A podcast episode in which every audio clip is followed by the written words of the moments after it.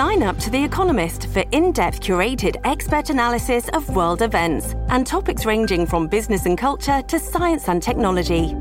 You'll get the weekly digital edition, online only articles, curated newsletters on politics, the markets, science, culture, and China, and full access to The Economist Podcast Plus.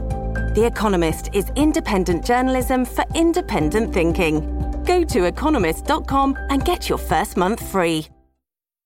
This episode is brought to you by Shopify. Whether you're selling a little or a lot, Shopify helps you do your thing, however you cha-ching. From the launch your online shop stage, all the way to the we just hit a million orders stage. No matter what stage you're in, Shopify's there to help you grow. Sign up for a $1 per month trial period at shopify.com slash special offer, all lowercase. That's shopify.com slash special offer. Olá, internet! Muito que bem, mores! Selena Gomes lançou My Mind and Me, seu novo documentário para o Apple TV Plus, no dia 4 de novembro, que é bem emocionante e traz os altos e baixos da saúde mental dela durante um período de seis anos. Chamou, meu anjo!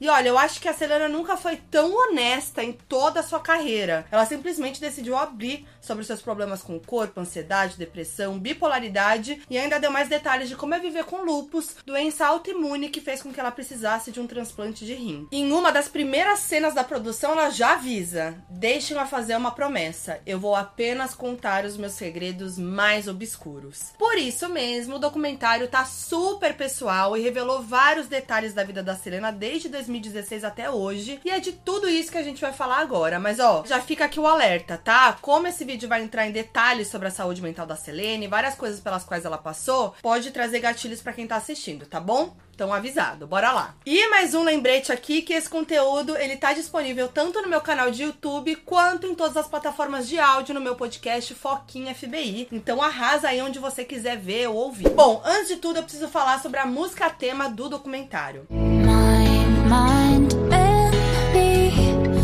Mind and Me foi lançado um dia antes da produção e meio que adiantou tudo que vinha por aí. Porque na música, Selena reflete sobre como tenta lutar contra algo que os olhos não veem, se referindo aos problemas de saúde mental, e ainda fala também sobre como a sua história de vida sendo contada dessa maneira pode ajudar outras pessoas que passam pela mesma coisa, que é o objetivo desse documentário. Em entrevista à Vulture, a Selena contou que a música surgiu de forma muito orgânica a partir de coisas que ela tinha escrito no próprio diário. A letra foi escrita junto com um time de cinco cinco compositores e no documentário a gente vê a Selena conversando com os produtores sobre isso, né? Ela entregou seus diários para eles usarem de base ali para compor a música, ou seja, foi algo totalmente real que saiu das reflexões que ela escreveu. Inclusive, indo até mais além aqui, os diários foram peça-chave para a concepção do documentário. Sabe aqueles momentos que ela declama textos ali nas passagens? Esses textos, eles foram retirados do diário. E eu acho que saber isso faz toda a diferença, porque eu acho que faz muito mais sentido essas passagens do documentário documentário, que são os textos, né? Ou as falas em cima de imagens dela. Quando você assiste sem esse contexto que veio do diário dela, fica uma coisa um pouco mais superficial, né? Então, para mim, fez toda a diferença. Bom, aí com o diário em mãos, o diretor escolheu trechos ali que se encaixavam com a narrativa do filme. Como, por exemplo, logo no começo, a Selena fala: Tudo que eu já desejei um dia eu consegui ter e fazer, mas isso me matou, porque sempre tem a Selena. Em entrevista, o diretor explicou que escolheu esse trecho para começar porque a Selena refletia que a busca pela fama e pelo sucesso nesses termos nem sempre tem um resultado positivo, né? No trecho, a Selena fala dela em terceira pessoa, mostrando ali que existe uma diferença entre a sua persona famosa e ela na vida íntima, e é isso que a gente vê no documentário também. Mas a jornada da Selena com My Mind and Me, na verdade, começou em 2015, quando ela tava numa viagem e viu o trailer do documentário Truth or Dare da Madonna de 91, que aqui no Brasil se chama Na Cama com Madonna. A Selena então assistiu ao doc, ficou encantada e decidiu entrar em contato com o diretor do documentário da Madonna, que é o Alec Keshishian, que por acaso era o irmão da sua empresária. Olha a coincidência. Foi aí que ela convenceu ele a dirigir o clipe de Hands to Myself. Minha música, gente. Quem sabe da minha historinha que eu caí ouvindo essa música? eu amo essa história. Can't keep my hands to myself. Bom, então a Selena estava prestes a começar a Revival Tour e sugeriu dele acompanhar ela na turnê para fazer um documentário artístico do show. Aí o Alec ficou meio receoso, porque ele não queria fazer uma coisa igual que ele já tinha feito com a Madonna, mas aí ele pensou que poderia ser interessante focar em algo tipo como a transição dela de uma estrela pop jovem para uma artista completa. Achei meio clichê, né? Mas enfim. Aí, obviamente, o documentário passou bem longe desse tema, como a gente pode ver, né? Ainda bem, porque eu acho que ficou bem mais interessante. E aí, quando a Selena cancelou a turnê em 2016 e foi para um centro de tratamento, eles pararam de gravar. E aí, eles só se reencontraram novamente em 2019 e decidiram voltar a gravar alguns dias antes da viagem da Selena pro Quênia. E aí, né, o trabalho ganhou um novo ângulo. E já dando a minha opinião sobre o documentário aqui, eu gostei, eu achei bem interessante, eu achei que realmente é muito honesto, muito sincero. Eu acho que ela nunca, nem nenhuma música, em nada, foi tão vulnerável quanto nesse documentário, assim. É difícil, é difícil assistir, porque a gente vê o jeito dela ali que a gente nem imagina, né? Eu fiquei com vontade de ver um pouco mais de alguns, alguns momentos, algumas cenas. achei que o documentário podia ter aprofundado mais em alguns momentos, como por exemplo a questão dela com a turnê e tal. Então eu acho que ele pontua muito vários aspectos, acaba ficando meio superficial em alguns momentos, mas a conclusão do doc todo é ainda mais é mais potente do que esses detalhes. Agora então vamos falar do documentário em si, né? E eu já vou começar do começo, porque um assunto importante na vida da Selena Gomes, que é abordado no doc, é o passado dela no Disney Channel. Apesar aí de não ser o centro das atenções do documentário, a Disney aparece duas vezes em desabafos sobre como a Selena não quer que isso defina a vida dela. Mas deixa eu recapitular aqui para vocês, né? A Selena começou a trabalhar aos 7 anos, por volta de 2000, na série Barney e seus amigos, que não era da Disney, mas foi a porta de entrada para a indústria da Selena de muitos artistas que passaram por lá. Ela ficou em Barney até 2003, depois fez algumas participações em filmes, até que em 2006 ela entrou pro mundinho Disney. Aí, a partir de 2006, a Selena fez participações em séries como Zack and Cody, Hannah Montana, mas em 2007 ela protagonizou a série Os Feiticeiros de Waverly Place, como Alex Russo, e aí a fama veio com força total. A série foi um sucesso, e depois disso a Selena fez vários filmes da Disney e engatou numa carreira musical, também gerenciada no começo pela gravadora da Disney, a Hollywood Records. Quem não lembra de Selena Gomez and the Scene? Momentos. Bom, o contrato com a marca Disney só foi encerrado em 2015 quando ela saiu da gravadora, ou seja, ela passou quase aí 10 anos sendo Disney Act e claro que isso afetou ela de diversas maneiras, né? A Selena passou 10 anos com aquele estereótipo de garota da Disney, né? Algo muito difícil de se desvencilhar. Só a gente vê, né, o que a Miley Cyrus teve que fazer para conseguir fazer essa transição, né? Fora a fama com pouca idade, a Selena começou a trabalhar aos 7 anos e não parou mais. E não faltam exemplos de outros artistas aí que viveram coisas parecidas e sofreram as consequências, como eu já falei aqui no canal várias e várias vezes. Bom, um dos momentos que a Selena fala da Disney no doc é logo no início, quando o presidente da gravadora tá assistindo ao ensaio final da Revival Tour, que a Selena não tava nada satisfeito com o resultado do show, ela chora, entra numa crise e tal, e aí ela diz: "Não quero que ele ache que contratou uma porra de uma criança da Disney". Aí mais tarde, após fazer uma entrevista em que ela se sentiu ignorada pela entrevistadora, ela desabafou que se sentia da mesma forma na época da Disney, porque no caso a Selena tava fazendo a divulgação do álbum Rare e deu várias entrevistas. Só que ela sentia que tudo era muito superficial, que as perguntas e respostas não eram profundas e que as pessoas não estavam nem aí, na verdade, porque ela estava dizendo e só queriam usar ela ali, né, na percepção dela. E aí a Selena disse que se sentia como um produto. Ela disse assim: "Ah, fez eu me sentir como a Disney. Eu passei anos na minha vida tentando não ser isso. Eu pareço aqui agora uma bruxa com essa roupa, só falta varinha, fazendo tudo de novo", fazendo a referência a feiticeiros de Waverly Place. Bom, mas durante a pré-estreia do documentário, a Selena contou que o seu problema não era diretamente com a Disney. Ela disse que o problema foi o rótulo de criança da Disney que continuou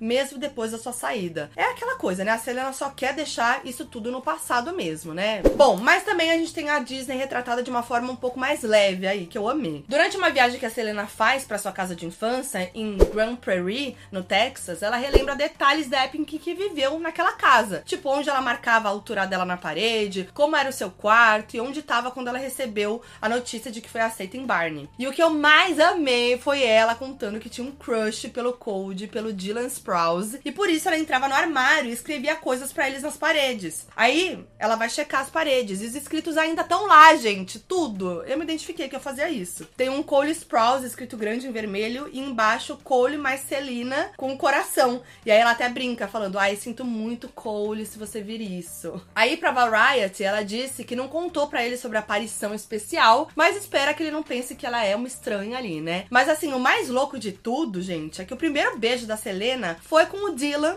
num episódio de Zack and Cody Gêmeos em Ação em 2006. Ela viveu a FIC. E falando em crushes, um assunto que muita gente estava ansioso aí para saber como seria abordado no documentário era o relacionamento de Selena com Justin Bieber. Bora relembrar que relembrar é viver. Ó, se quiser, tem uma linha do tempo do relacionamento deles aqui completinha com todos os detalhes, mas a Selena e o Justin ficaram juntos entre idas e vindas de 2011 até 2018. Eles tiveram um término mais definitivo ali em 2014, mas no fim de 2017 eles voltaram a ficar juntos por um tempo até mais de 2018. Aí pouco tempo depois o Justin ficou noivo de Hailey em julho de 2018 e eles se casaram em 2019. Meu Deus, o que que que que foi isso? Tem vários vídeos aqui no canal. Essa época de 2018 foi uma confusão porque a Selena tava com o The Weeknd e depois voltou com o Justin logo em seguida, que Logo depois de terminar com a Selena, já engatou o noivado com a Hailey. E essa história rendeu muito, assim, várias músicas e tal, enfim. E a primeira vez que Justin é abordado no documentário é naquele desabafo da Selena nos ensaios da Revival Tour. A Selena fala que o presidente da, da gravadora, da Interscope Records, o John Janik, ligou para ela perguntando sobre a música com o Justin. Aí ela disse: Ah, eu fiquei tipo, quando eu vou ser suficiente por conta própria? A música em questão nunca foi lançada, então a gente não sabe sobre qual música ela tá falando, mas na internet internet já vazaram algumas demos aí de parcerias entre Selena e Justin, que podem ser as que foram mencionadas na conversa. Um exemplo é Unfamiliar, que ainda teria o rapper Major Ali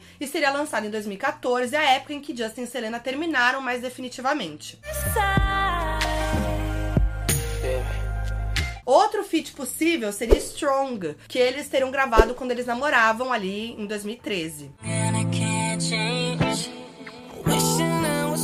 Mas esse é o único momento do filme ali que a Selena se refere a ele diretamente por nome. Mas o Justin ainda aparece em várias manchetes de jornais e notícias de televisão que mostram como o retrato do relacionamento pela mídia também impactou a saúde mental da Selena, né? Em alguns dos momentos mais tensos, a gente vê a Selena andando na rua com os paparazzi em volta, gritando sobre Justin, como ela se sentia com o casamento dele, se ela se sentia traída. Na época que ela tava mal também em clínica de reabilitação, os paparazzi gritando se ela tava bebendo, se ela tava louca de droga. Tipo assim, uns absurdos horríveis, sério. Você imagina isso, né? Você terminou um relacionamento longo, né? Com o primeiro amor da sua vida e tal, você já tá mal. Aí fica essa mídia em cima, totalmente sem respeito, assim, ainda você lutando com problemas de saúde mental. Então, assim, imagina como fica a cabeça desse artista. Bom, mais tarde ela ainda aparece falar um pouco sobre o relacionamento ao explicar o significado de Lose You to Love Me, que é a maior música da carreira dela, que tem uma letra bem pessoal e foi associada a Justin, né? A música foi lançada em 2019 e foi tipo um comeback da Selena,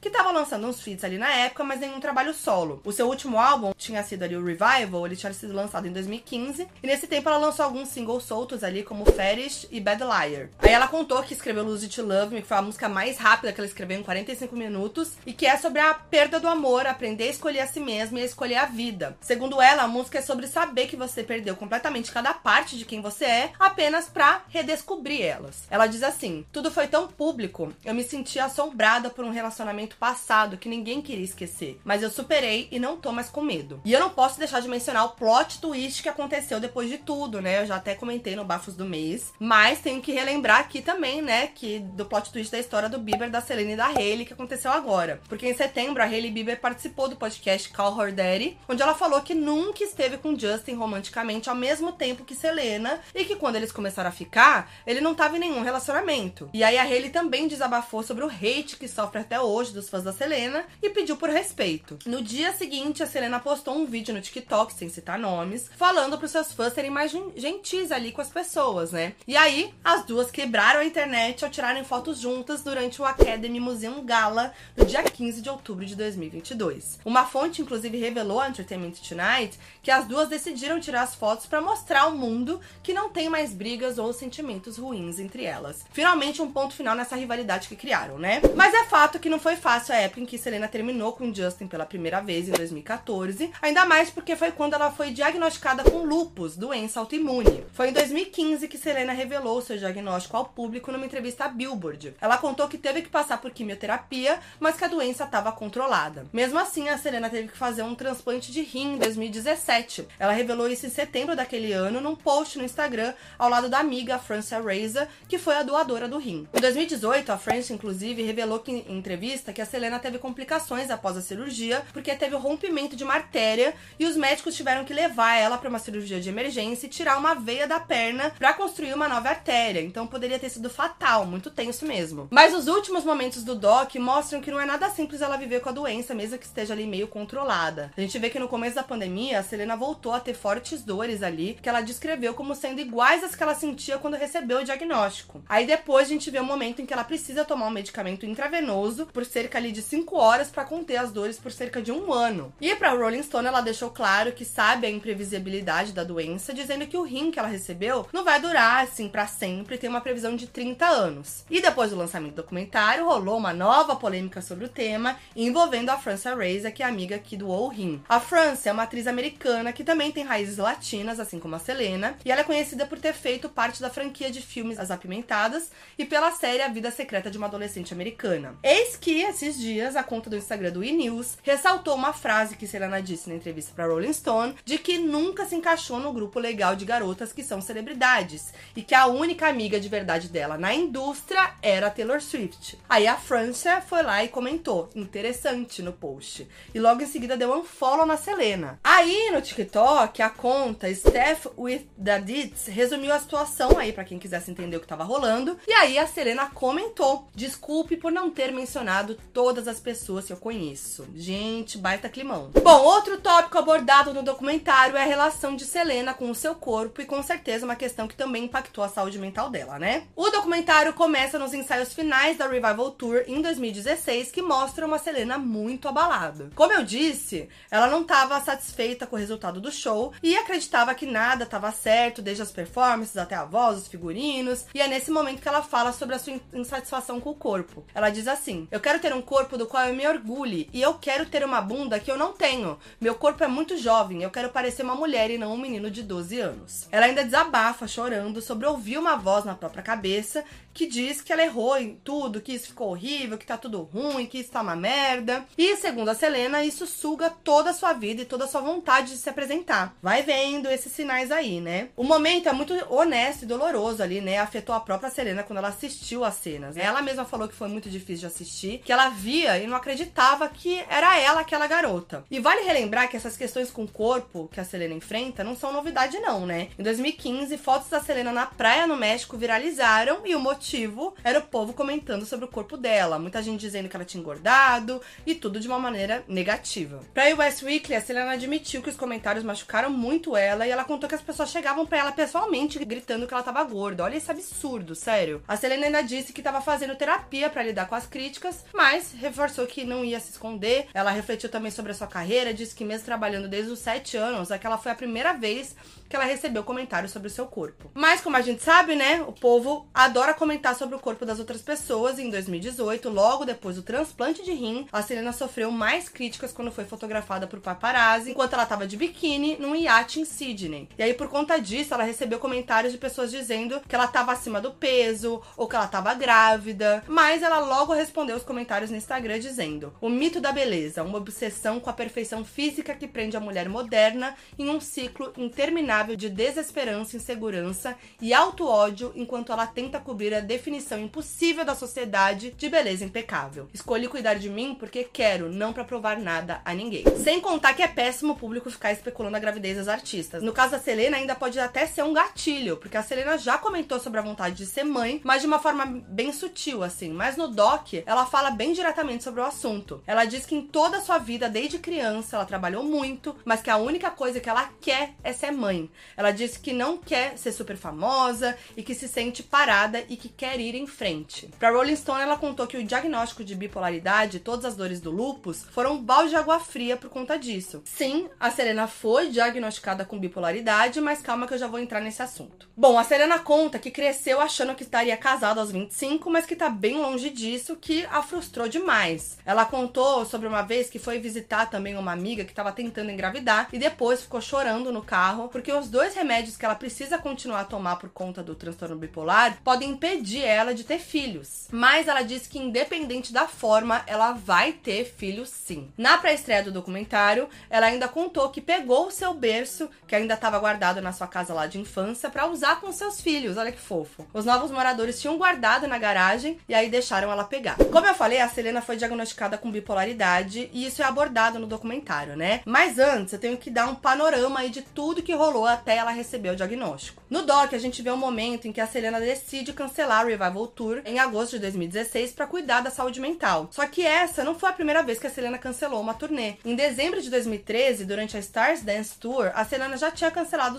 os shows finais ali para se encontrar segundo ela. E aí, em janeiro de 2014, a Selena se internou voluntariamente numa clínica de reabilitação no Arizona. Na época surgiram boatos de álcool e drogas que foram negados pela equipe dela, mas mesmo assim a mídia ficava lá em cima, né? A primeira vez que a Selena falou mais abertamente sobre sua saúde mental foi durante o AMA de 2016, que rolou em novembro. Ela ganhou o prêmio de artista pop feminina favorita e fez um discurso emocionante, dizendo que teve que parar porque tinha tudo, mas se sentia totalmente quebrada por dentro. And I was absolutely broken inside.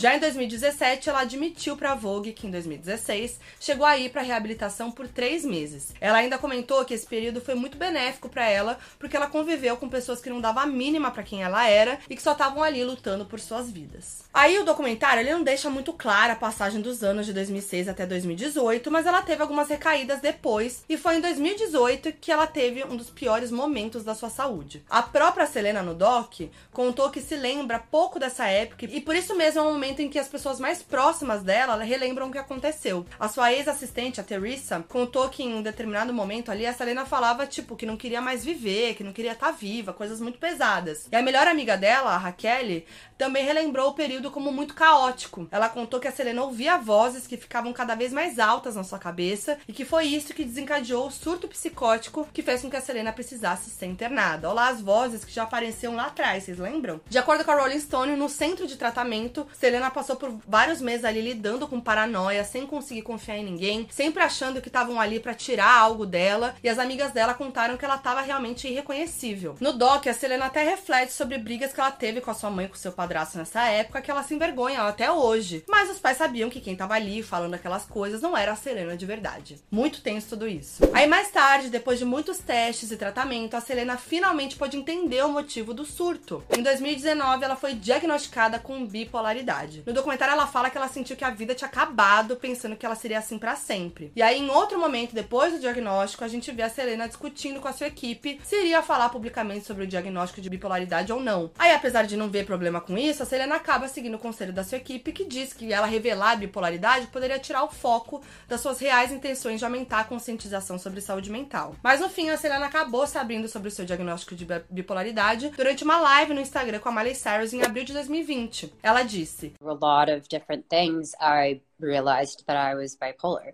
Claro que, como a gente viu aqui, né, até chegar ao ponto de descobrir que é bipolar e fazer tratamento, a Selena passou por muitos altos e baixos, inclusive com a família. Apesar dela mostrar a infância, sua cidade natal, o documentário traz apenas um relato da mãe da Selena, Mandy, justamente para falar sobre o surto psicótico. A Mandy contou que descobriu sobre a internação da Selena em 2018 pelo TMZ, olha isso. Eles ligaram para ela querendo saber como a Selena tinha ido parar no hospital depois de um surto, e ela não sabia. Então imagina para uma mãe saber disso dessa forma, né? É horrível. A mãe disse que ficou com medo até de que a Selena fosse morrer, sabe? Porque ela não tava entendendo nada. Depois a Selena conta que se arrepende muito de como tratou a mãe na época. Em um desses momentos de vulnerabilidade em relação ao seu psicológico, a Selena disse coisas pra mãe e pro padrasto que se arrepende, mas eles entendiam que não era ela ali, né? Só que os tratamentos fizeram com que ela ficasse ainda mais próxima da mãe. Pra Rolling Stone, a Selena contou que por conta disso, a Mandy também decidiu se abrir sobre as suas próprias lutas com saúde saúde mental e por isso as duas estão trabalhando juntas para lançar o Wonder Mind, um site dedicado a exercitar a mente. Segundo Selena, o objetivo da Wonder Mind é que seja um lugar inclusivo, divertido e fácil, onde as pessoas possam se encontrar com acesso a ferramentas para que possam trabalhar nas suas habilidades mentais através de podcasts e exercícios diários. No documentário, a gente também vê que os pais da Selena, Mandy e Rick Gomez, se separaram quando a Selena tinha 5 anos e por isso ela e o pai dela acabaram se distanciando. Mas Selena deixa claro que não guarda rancor e conta que sente falta dele. Ela reflete sobre a pressão que o seu pai deve ter sofrido na época por ser muito jovem e não saber lidar com uma filha e ressalta que ele se arrepende. Mas a Selena conta que o pai sempre encorajava ela a fazer o que tivesse vontade. Ela também contou que ele sempre apoiava ela, mas ele não queria fazer parte da vida da indústria. Então a jornada acabou sendo realmente dela com a mãe. Hoje em dia, inclusive, no Instagram, o pai da Selena posta fotos com elas de vez em quando, geralmente nos aniversários e tal,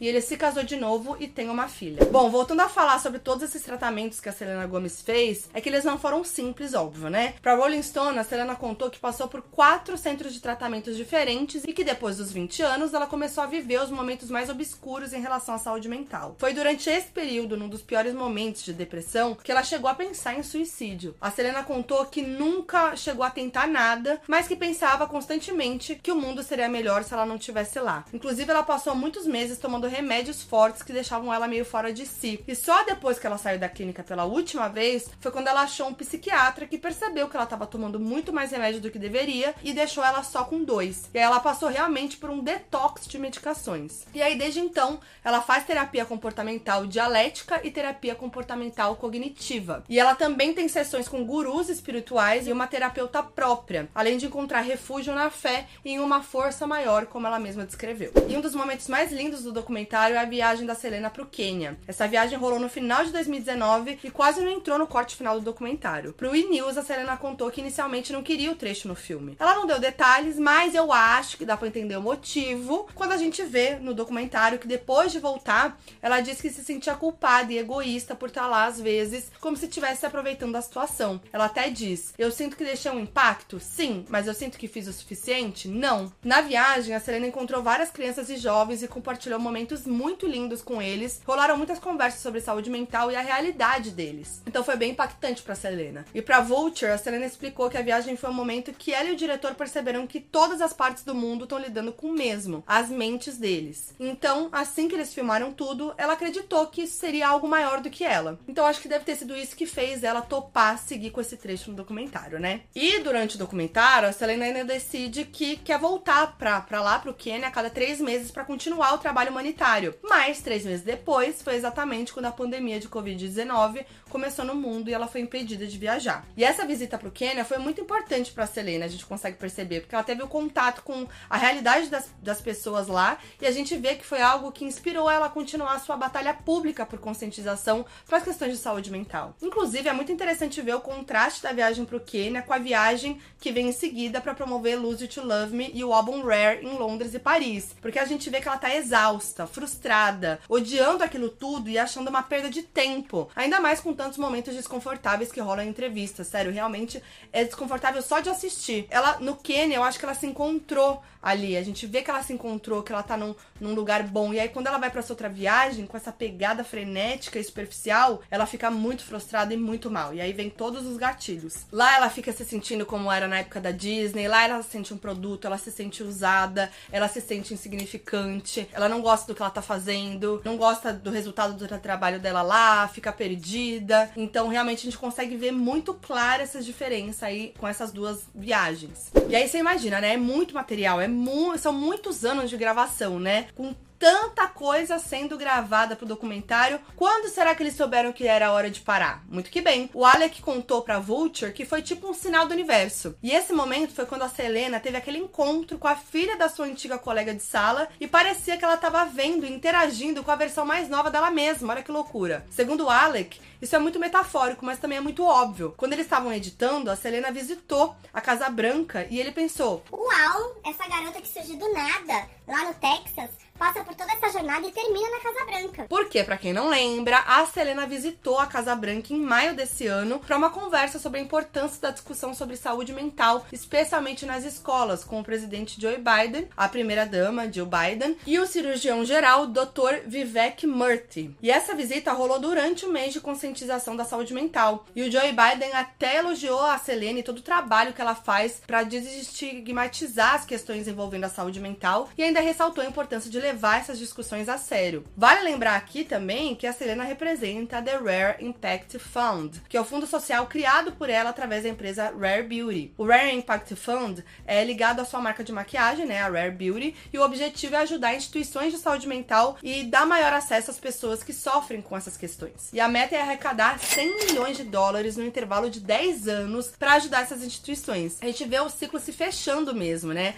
A gente vê toda a jornada dela lutando contra os seus problemas relacionados à saúde mental. Aí a gente vê ela perdida, sem entender o propósito do seu trabalho e no fim, ela iniciando o sonho de promover a mudança em prol da saúde mental e ajudar as pessoas. É muito, muito lindo. Em entrevista a Kelly Clarkson, a Selena disse que foi bem difícil assistir ao documentário. Ela inclusive disse que participou do processo de edição, mas só viu o documentário completo uma vez e não pretende assistir de novo e nem pretende fazer outro documentário. Mas ó, ainda tem bastante coisa de Selena Gomez vindo pela frente, tá? Ela acabou de se mudar de vez para Nova York vai começar as gravações da terceira temporada de Only Murders in the Building em janeiro, que é uma série incrível que eu amo. Segundo a Rolling Stone, ela ainda deve começar aulas de espanhol para um filme que vai filmar na metade de 2023. E no meio disso tudo, ela ainda deve arranjar tempo aí para compor, além das 24 letras que ela já tem pro seu próximo álbum, que ela quer começar a gravar até o fim desse ano. E de acordo com a Selena, essas 24 músicas são uma prova de evolução da sua saúde mental. Segundo ela, a música My Mind and Me é um pouco triste,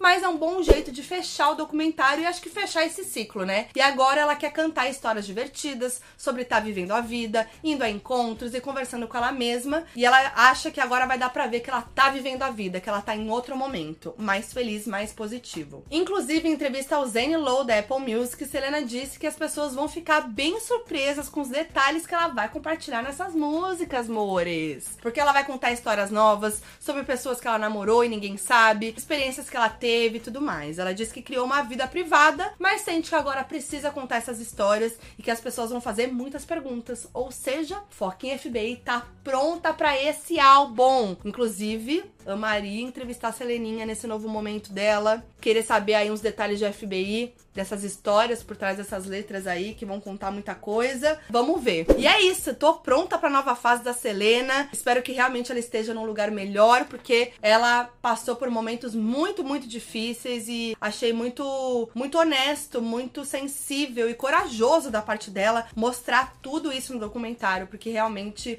a gente vê um lado da Selena Gomes que a gente nunca tinha visto, né? quero saber a opinião de vocês sobre o documentário, o que, que vocês acharam, o que, que vocês acharam aqui dessa minha resenha, né? Dessa minha resenha trazendo também curiosidades e histórias por trás dos bastidores. Me conta e lembrando que o conteúdo tá no meu canal de YouTube e também tá no meu podcast, Foca em FB em todas as plataformas de áudio. Então se inscreve no canal, segue o podcast, deixa o seu like, que é muito, muito, muito importante para mim. Deixa seu comentário e compartilha para geral esse conteúdo, beleza? E eu vejo vocês no próximo. É nós.